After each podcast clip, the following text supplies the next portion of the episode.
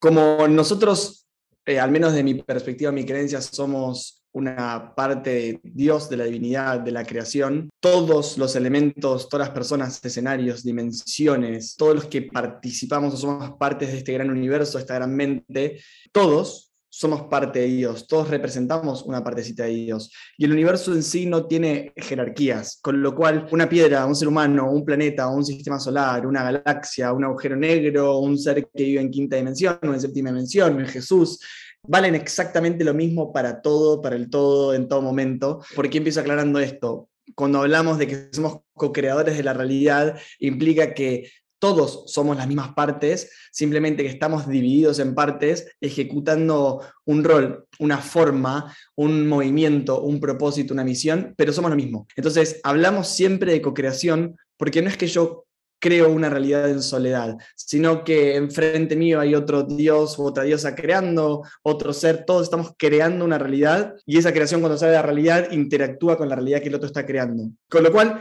nunca estamos en, en un ambiente puramente de soledad o creando en soledad, sino que lo que hacemos es interactuar nuestra creación con las interacciones de otros. Otros le hacen en, todas las dimensiones, tiempos y espacios en las que estamos nosotros habitando o atravesando. Entonces, la forma en que nosotros estamos co-creando es desde la perspectiva que nuestra mente decidió adoptar en esta realidad. Si ahora elegí ser un alma encarnada en un ser humano que está en el 2022 en el planeta Tierra, lo que yo voy a crear, la creación que va a salir de mí, está supeditada o limitada o atravesada por este formato o este envase que mi mente eligió en este momento particular de la historia. Desde ahí voy a crear mi realidad, con lo cual la realidad que creo tiene una forma específica y una forma limitada, porque una forma específica y limitada me permite experimentar algo específico, y es esa la razón por la cual nos dividimos en un montón de partes, porque si yo fuese una sola unidad, querría experimentar todo al mismo tiempo y no sería posible. Si yo me divido en infinita cantidad de partes y cada partecita crea un escenario específico y una forma de vida específica, tiene una experiencia específica y a partir de la experiencia es que nace la experimentación y la sabiduría. Entonces, estamos todos co-creando porque somos infinita cantidad de partes de nosotros mismos saliendo a experimentar algo desde nuestra perspectiva, desde el lugar donde lo estamos haciendo, desde nuestra propia realidad, de nuestra propia sabiduría, de nuestra propia historia, y nos encontramos con la interacción de otras creaciones. Ahí se crea la realidad. Ahora, yo creo profundamente que nosotros podemos hacer absolutamente cualquier cosa dentro del envase que elegimos ser, es decir, que la capacidad de crear cualquier tipo de realidad depende de la capacidad que tengamos primero de aceptar una realidad dentro nuestro la realidad que nosotros podemos ejecutar en el exterior es relativa o es directamente proporcional a la realidad primero que acepté adentro de mi propio ser. Bueno, nosotros contamos con algo que es un conocimiento universal que le pertenece a la humanidad, que son las siete leyes universales. Siempre la herramienta más hermosa que nosotros podemos adquirir como seres humanos es el camino del desarrollo personal o el autoconocimiento. Mientras más me conozco, más puedo saber quién soy. Si sé quién soy, sé cuáles son mis creencias y soy como más consciente de aquello que puedo crear o aquello que estoy creando de forma consciente e inconsciente. Si lo limitáramos a las siete leyes universales, podríamos adquirir, no cinco puntos de vista distintos de cómo puedo usar las leyes universales para conocerme. Si comenzara con el principio de mentalismo, que el universo es mental y estamos todos dentro de una gran mente universal, podría decir que el camino del autoconocimiento a través del principio de mentalismo sería poder comprender cuáles son las creencias, cuáles son las ideas, cuáles son los pensamientos, cuáles son los conceptos que habitan dentro de mi mente. Porque para que yo pueda manifestar una realidad o conectar con una realidad o estar en una realidad, es lo que yo sea adentro, o sea, lo que esa mente sea. Entonces, hay un camino que es el camino de autoconocimiento a través del principio del mentalismo, que es conocer qué sistema de creencias tengo, qué ideas tengo, qué pensamientos, qué imágenes. Si yo empiezo a conocer qué me compone, puedo aceptar algunas o cambiar otras o transformar unas, cambia mi vida. Entonces me puedo conocer a través de conocer cómo funciona mi mente. Ahora, podría pasar a través del principio de correspondencia y decir, me puedo conocer, por ejemplo, a través del exterior inclusive, que a veces tiene una mala fama, y puedo usar principio de correspondencia, como es adentro es afuera, y o me puedo hacer un camino de desarrollo personal y autoconocimiento a través de observar, por ejemplo, las personas que llegan a mi vida. O, por ejemplo, esa persona que llega a mi vida, lo que a mí me activa, lo que a mí me refleja, lo que a mí me genera, lo que despierta, en definitiva, es quién yo soy. Entonces, Uso mentalismo para conocerme de mi estructura mental, uso correspondencia para decir aquello que el exterior me despierta es quien yo soy, entonces puedo usar el exterior para conocerme, puedo usar el principio de vibración y decir aquello que hoy tengo o soy en mi vida me representa. el nivel de amigos que me rodean, o el trabajo que tengo, o el dinero que gano a fin de mes, o el nivel de salud, va a hablar de la vibración que estoy ocupando. O sea, por mentalismo podríamos decir que yo puedo compartir un montón de ideas con 100.000 personas, por ejemplo. Por correspondencia, voy a decir que si tengo este sistema de ideas, por ejemplo, saquemos la espiritualidad, me gusta el heavy metal, ¿No? Y en mentalismo entiendo que tengo un concepto de que me gusta este estilo de música. Si me conozco y me pregunto por qué me gusta, de dónde nace, me conozco. Por correspondencia podría ver que me rodeo de personas que escuchan heavy metal, porque siento simpatía. Por vibración, podría decir, de las 100.000 personas que existen, inventemos, o millones de personas que existen en el mundo que escuchan heavy metal, yo no me cruzo con todas en mi vida. Me cruzo con las que tienen el mismo nivel de frecuencia y vibración que yo. Entonces, podemos tomar mentalismo, podemos tomar correspondencia, podemos tomar vibración, y puedo decir que por vibración, si observo quiénes me rodean, cómo está mi nivel de salud, cómo está mi cuenta bancaria, cómo están mis relaciones, dónde vivo, cómo vivo, puedo entender, por ejemplo, dónde está habitando mi conciencia, qué nivel de frecuencia. Podría tomar causa-efecto y podría pensar que todo es producto del causa-efecto. Es decir, que las personas, situaciones, momentos, nivel de salud, nivel de felicidad, todo tiene un fundamento, un origen, una causa que en un momento planteé. Y lo que estoy viviendo hoy en día son los efectos de las causas que en un momento planteé.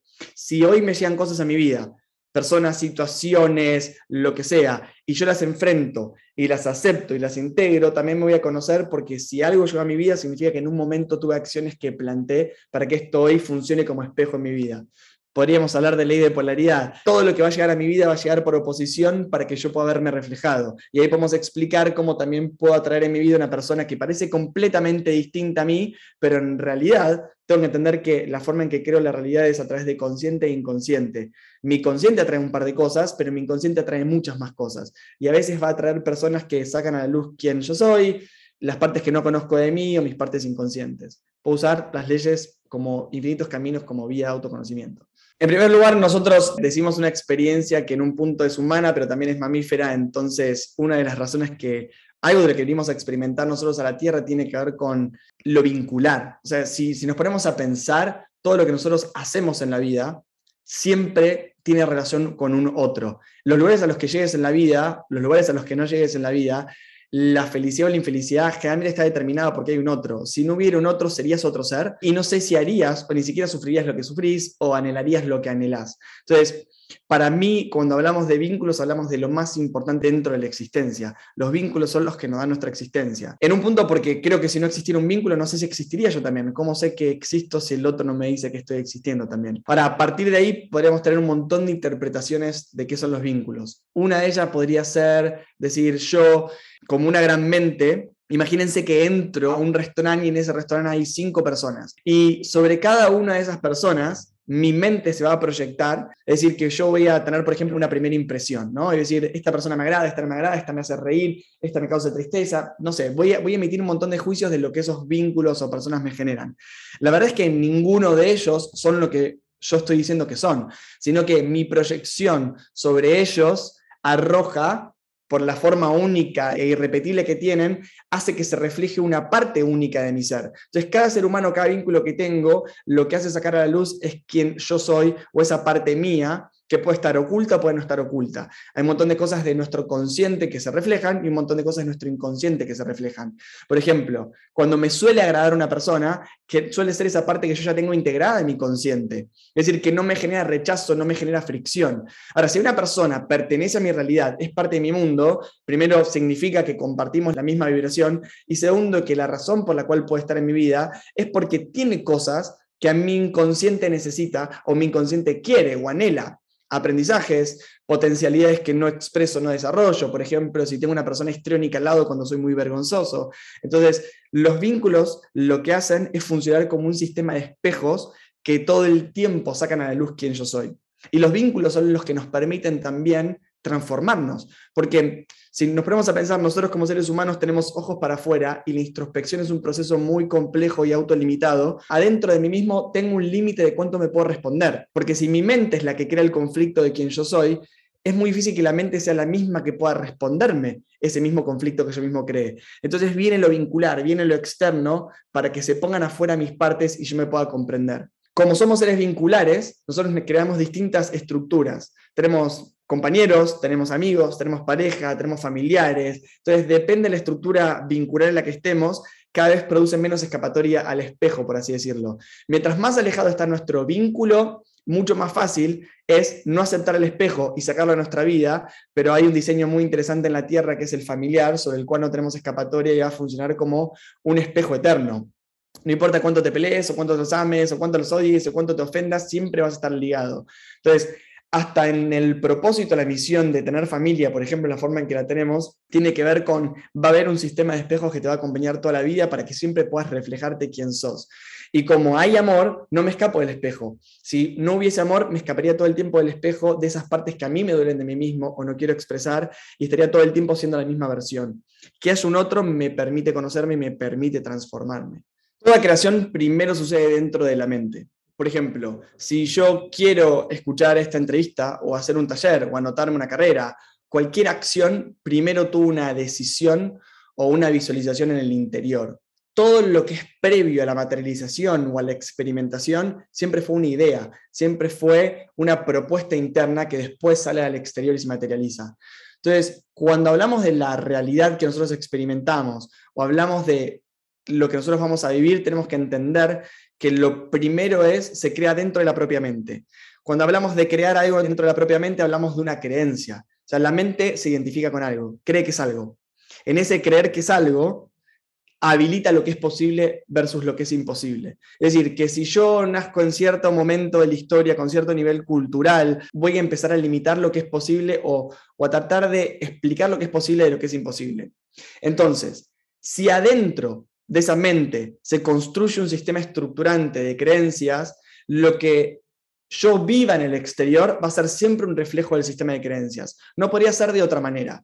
Para yo poder conectarme a la entrevista y verla, primero un deseo de yo quiero ver esta entrevista. Lo primero que sucede en la mente es que primero viene el futuro de quiero experimentar esto, pero tiene que haber una posibilidad. Yo creo que es posible ver la entrevista. Entonces, viene primero la realidad dentro de la mente, un anhelo de querer encontrarme con el futuro, una acción que me hace encontrarme con ese futuro. El tema es que imagínense que si yo tengo un montón de acción, un montón de creencias que me dice que esto no es posible, si tengo un montón de sistemas de creencias que me dice que es posible que no es posible, por ejemplo, ganar dinero no es posible, vivir en Latinoamérica es difícil, en tal lugar te roban, de esto no se puede vivir, estoy muy grande para estas cosas, todos los hombres o mujeres del mundo son iguales, cuando el sistema de creencias dentro de esa mente ya estableció límites, la forma en que voy a salir a construir la realidad está limitada por el sistema de creencias.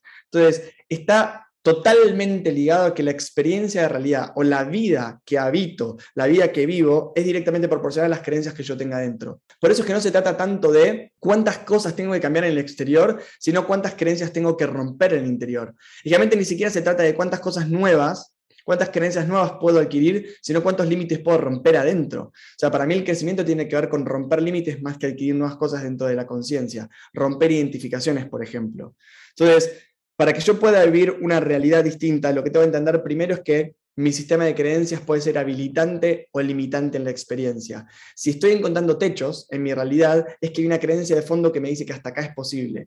El trabajo es venir adentro mío, encontrar cuáles son mis sistemas de creencias, transformarlos para poder encontrarme con una realidad distinta. Porque incluso puede pasar, por ejemplo, que yo diga todos los hombres o mujeres del mundo son iguales y vaya a un lugar y haya, por ejemplo, 10 personas con las que puedan ser potencialmente mi pareja, por ejemplo, pero si mi sistema de creencias es totalmente inconsciente y yo no lo conozco, de esas 10 personas solamente voy a elegir esas dos personas que representan mi sistema de creencias, de lo que es posible, de lo que no es posible, de lo que representa mi inconsciente, de mis necesidades, de lo que me quiero complementar en el otro, con lo cual no estoy viviendo todas las realidades posibles, ni estoy eligiendo libremente, estoy eligiendo lo que mi inconsciencia está plantado. Con lo cual, quiero transformar mi realidad, tengo que venir, entender que tengo un sistema de creencias, transformarlo y dar la posibilidad para que aparezcan nuevos. Tenemos que recordar que nosotros siempre creamos la realidad desde dos fuerzas, nuestra fuerza consciente y nuestra fuerza inconsciente. Soy muy repetitivo en esto, pero es muy importante entender eso porque si no entendemos que hay una fuerza inconsciente creadora de la realidad, no vamos a entender más del 98% de las cosas que llegan a nuestra vida. Entonces vamos a querer hablar de atracción, personas o escenarios que llegan a nuestra vida solamente juzgando nuestra parte consciente. Entonces me va a pasar que llega una persona a mi vida que parecería totalmente opuesta a mí, que nada tiene que ver conmigo, que se comunica de una forma totalmente distinta, que no me representa, entonces, ¿por qué llega esa persona a mi vida si supuestamente nada tiene que ver conmigo? Lo primero que tenemos que comprender es esto de que la realidad se crea con estas dos fuerzas, la consciente y la inconsciente, que el 95, 98% de la creación la está haciendo el inconsciente y solamente el 2 al 5% la crea nuestra parte consciente. ¿Qué significa esto? Todo lo que tenemos frente a nosotros, personas, situaciones, escenarios, más del 90% de eso que sucede no lo entendemos porque ni sabemos que lo pedimos, ni lo estamos atrayendo o lo estamos necesitando, por así decirlo. Por esto, podemos dividir las personas que llegan a nuestras vidas en dos partes, las personas que traemos de forma consciente y las personas que traemos de forma inconsciente. Las personas que traemos de forma consciente son personas que generalmente no nos van a hacer tanto ruido en nuestro interior y las personas que traemos de forma inconsciente probablemente son las que más fricción o más se conviertan en maestros o maestras en nuestras vidas, que pareciera que nada tiene que ver con nosotros, pero tiene un propósito para nuestras vidas. Nosotros vamos a soler atraer vínculos atravesados por la ley de polaridad. ¿Y qué significa esto? Probablemente atrae un vínculo muy parecido a mí y un vínculo muy muy opuesto a mí. ¿Por qué? Porque en la ley, en la oposición de la ley de polaridad, lo que me genera mucha afinidad, lo que me genera mucho rechazo, es la energía conocida para mí. Entonces, yo, por ejemplo, esto es lo que nos pasa con, con la forma en que heredamos nuestros programas de nuestra madre, nuestro padre. Si a mí mi papá me abandona, puedo llegar a responder realmente de dos maneras. O me vuelvo sobreprotector y no dejo a nadie por nada del mundo porque tengo miedo al abandono, o me convierto en una persona que abandona. Lo mismo sé con las personas que llegan a nuestras vidas. Atraigo por esa polaridad energética. ¿Por qué? Porque abandonar todo y no abandonar nada es la misma energía. Lo que nosotros como seres humanos buscamos es todo el tiempo permanecer en la misma energía porque es la conocida. Abandonar todo y no abandonar nada es la misma energía. Entonces no es que, aunque parezcan dos escenarios distintos, estamos atrapados en el mismo escenario. Las personas que atraemos, muchas veces, si estoy parado en esta polaridad, responden a esta polaridad y viceversa. Entonces estamos todo el tiempo en el juego de la afinidad y el rechazo hasta que entendemos, a través de quienes estamos atrayendo, qué patrones empiezan a salir a la luz para yo encontrar el punto de equilibrio. Ya que algunas cosas las puedo soltar conscientemente y eso no significa abandono y que no me tengo que cargar con todo o que no tengo que abandonar todo para, por ejemplo, no perder mi libertad. Esto nosotros lo entendemos como patrones. Nosotros construimos casi toda nuestra vida y atraemos cosas a nuestra vida porque estamos programados por estos patrones. ¿Qué es un patrón? Es algo que se convirtió en un hábito es un flujo energético que se repite sin esfuerzo, en donde se repite una y otra vez el mismo escenario. ¿Por qué los escenarios se repiten una y otra vez? Porque los escenarios de repetición son escenarios de seguridad, son escenarios que son conocidos para la conciencia. Lo que la mente quiere hacer de forma continua es evitar que vos enfrentes escenarios desconocidos. Entonces, parecería una locura decir, ¿por qué repetiría un escenario donde todos mi abuelo, mi padre, yo repetimos el abandono si sabemos que las consecuencias son negativas. ¿por qué no se hace una cosa distinta? Si lo que venimos aprendiendo en las últimas cuatro o cinco generaciones es que se abandona, no es que yo quiera hacer malo y quiera abandonar, nunca aprendí algo distinto. Entonces, la única forma de romper patrones, primero es entender que se repite un patrón en la historia, querer detener ese patrón y salir a usar la ley de polaridad de empezar a hacer algo distinto. Y una vez que hacemos algo distinto, empezar a hacer el equilibrio. Entonces, tengo que aprender nuevos comportamientos para romper los patrones. Creo que lo primero que nosotros tenemos que hacer es como definir qué significa para nosotros la palabra crisis mi definición personal de crisis es que cuando una frecuencia está lista para cambiar, es decir, que estamos listos para pasar de un estado vibracional al otro estado vibracional, es decir, inventemos un número que yo estoy vibrando en 5 y el proceso evolutivo me lleva a hacer un salto en donde de 5 paso a vibrar a 6. Que siempre hago esta aclaración, vibrar más alto o vibrar más bajo no significa necesariamente ser más o menos consciente, ni ser más o menos que otro, ni ser más o menos evolucionado. Es simplemente cambiar la forma para tener una nueva experimentación. Es como que si soy un témpano de hielo, mi velocidad es de 4, y si soy vapor es 10, pero si soy agua es 7. Es simplemente cambia la forma, la forma cambia la experiencia, la experiencia, el proceso de, de sabiduría y aprendizaje. Pero entre la transición de pasar a ser un témpano de hielo a ser agua, hay un momento transicional, hay un momento que nosotros podemos conocer como vacío. La crisis eh, se presenta en, los, en los momentos transicionales de cambio. ¿Por qué hay crisis? Porque si yo estoy demasiado acostumbrado a comportarme y a saber cómo funciona un hielo, y eso me permite controlar la realidad, o en realidad entrar en una falsa ilusión de control, cuando a mí la vida me invita a ser agua, me está invitando a un escenario que yo no sé manejar, porque o al menos no recuerdo, porque en realidad agua ya fui, pero no me acuerdo que fui a agua. Entonces, como tengo ese, esa falta de memoria de que en realidad todo se transforma, y voy a cambiar continuamente de estados, cuando empiezo a perder mi estado actual conocido, la crisis es la lucha frente al cambio es una transición que es natural. Es como el miedo que los seres humanos tenemos a la muerte. Digo, ¿por qué tenemos miedo a la muerte? En realidad porque no sabemos lo que sigue del otro lado. Porque ya supiéramos lo que sigue del otro lado, automáticamente no tendríamos más miedo a la muerte y seríamos libres. Como me trato de aferrar al Estado, me da miedo. Lo único que me da miedo es lo desconocido, nada más. Entonces, la crisis son los lugares intermedios entre lo conocido y lo desconocido. Lo conocido es el presente, lo que estoy viendo hasta ahora, y lo desconocido es la nueva realidad que se habilita. El punto es que si yo quiero transformar mi vida, el punto es que si yo quiero vivir de una forma distinta a la que estoy viviendo hasta ahora, no hay forma que yo cambie sin atravesar una crisis, que en realidad significa querer habitar conscientemente la incomodidad y la incertidumbre sin querer controlar la realidad para que aparezca un escenario nuevo. El punto es que ¿por qué los humanos entramos todo el tiempo en crisis? ¿Por qué nos agotamos con las crisis? Porque pedimos que nuestra vida cambie sin cambiar absolutamente nada. Es como que diga, yo quiero ser más liviano, pero no quiero sacarme la mochila, porque en esta mochila tengo un montón de herramientas y siento que si no las tengo no voy a sobrevivir. Para el siguiente nivel, para dar el siguiente paso, el siguiente escalón, necesitas sacarte la mochila, pero no queremos renunciar a la mochila porque pensamos que la vamos a necesitar. Y estamos atrapados en ese loop.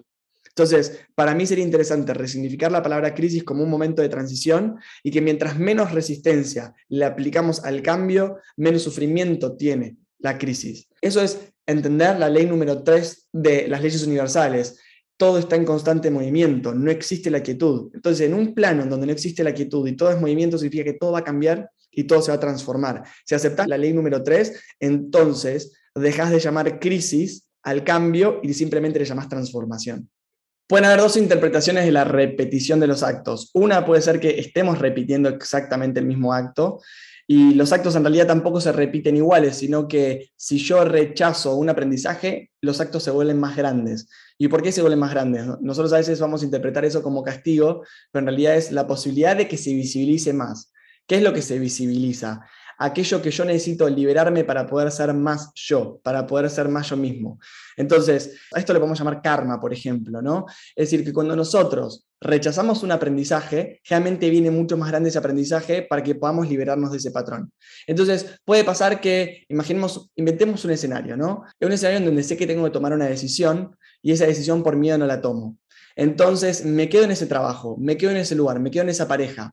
Después, la crisis que me trae es mucho más grande, porque ahora tengo más cosas para perder. Ahora, no sé, hay hijos en el medio, hay una casa, hay más dinero, hay más tiempo, más antigüedad en el trabajo. Entonces, ahora la decisión de poder soltar eso me cuesta mucho más. Y así se va a ir haciendo que se va a acrecentar cada vez más la crisis.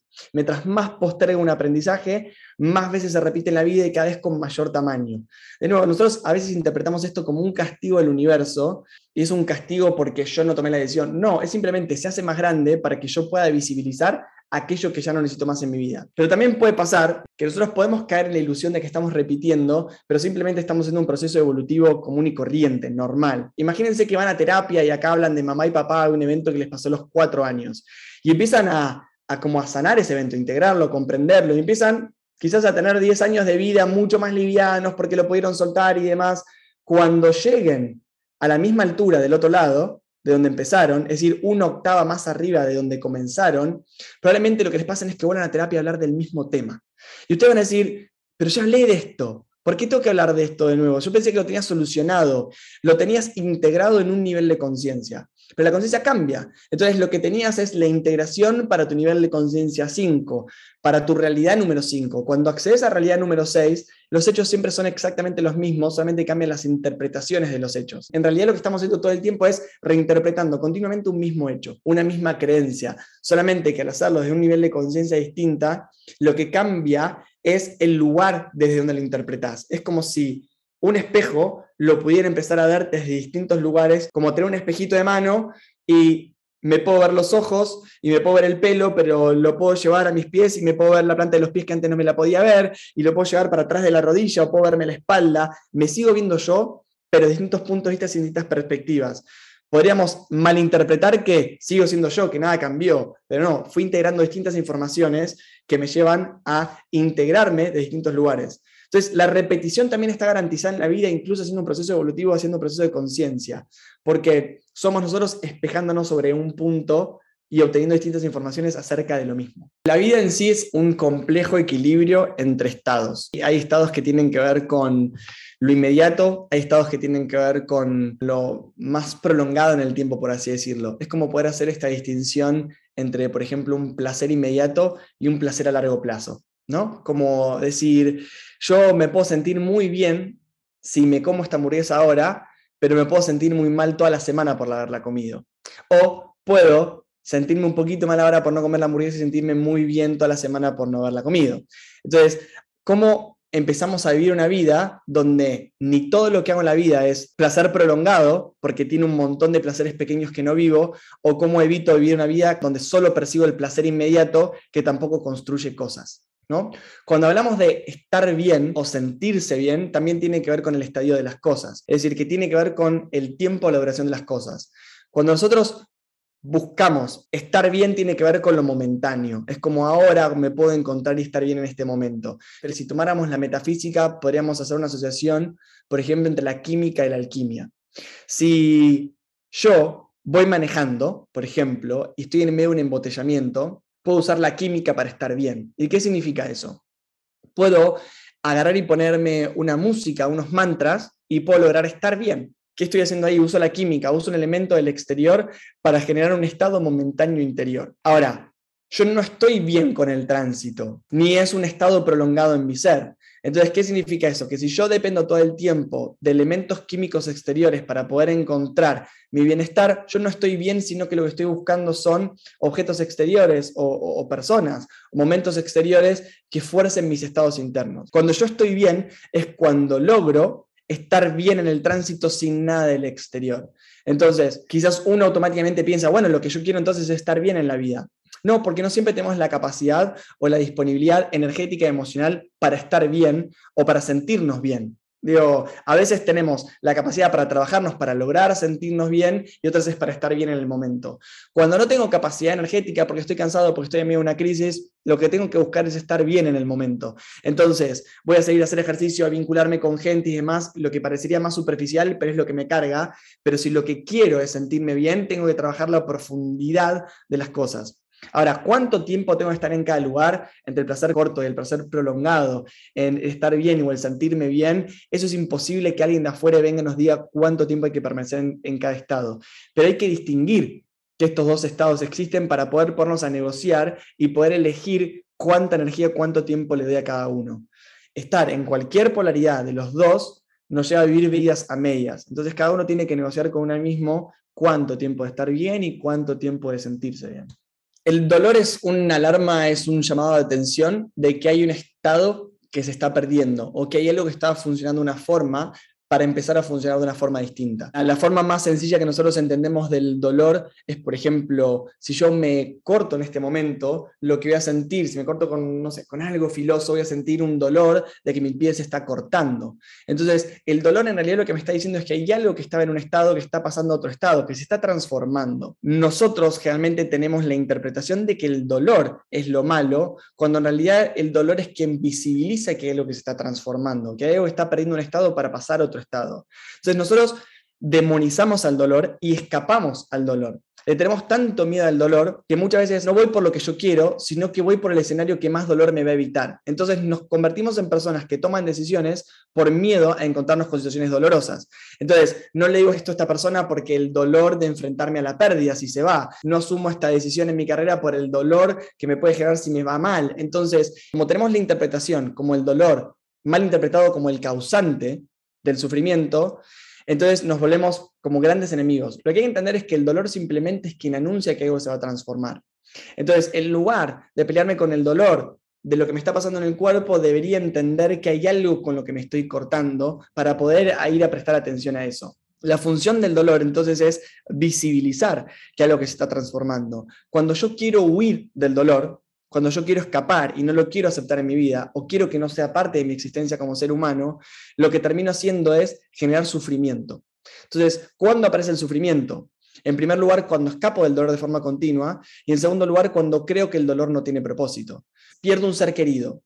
y empiezo a estar enojado con el universo, con Dios, ¿por qué me pasa esto a mí? Qué injusto que es el universo cuando el dolor que estoy sintiendo, que es válido, que te tiene que doler perder un ser querido, que, que nos atraviesa el alma, que se siente horrible, eso es sumamente válido, eso está bien que nos pase, el problema es que cuando queremos negar ese dolor y lo transformamos en enojo, en incompresión, y le sacamos la falta de propósito, se convierte en sufrimiento.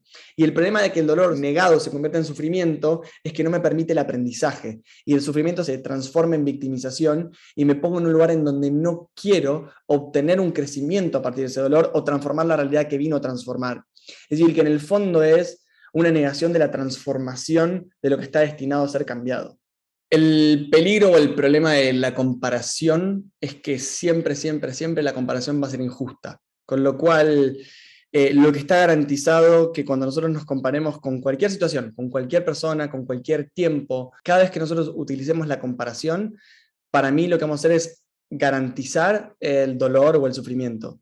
Por una razón muy sencilla, somos tan únicos, tan, em, tan inigualables, tan inimitables, somos, tan particulares, yo me parezco nada a nadie, como el que está escuchando del otro lado no se parece nada a nadie, la comparación es tratar de meter mi ser, que es único y repetible, en una estructura que está representada en otro. Entonces, eso nunca va a funcionar. Entonces, nosotros, más que nada hoy en día en la época de redes sociales, donde estamos viendo todo el tiempo la vida exterior de los otros y no la vida interior de los otros, llevamos cada vez más a la comparación. Comparamos el tiempo, por ejemplo, que yo debería haber logrado tantas cosas en cierta cantidad de tiempo, o debería estar comiendo esa comida saludable que esa persona hace, o debería estar haciendo ese ejercicio, o debería estar viajando en lugares. Entonces, nos, nos rompemos nuestra propia realidad, salimos de nuestro propio presente y queremos empezar a vivir la vida de los otros. Los tiempos de cada ser humano son perfectos y los momentos en donde ocurre cada cosa son perfectos. Cuando nosotros empezamos a comparar, lo que rompemos es nuestra naturalidad del proceso y nuestros propios tiempos.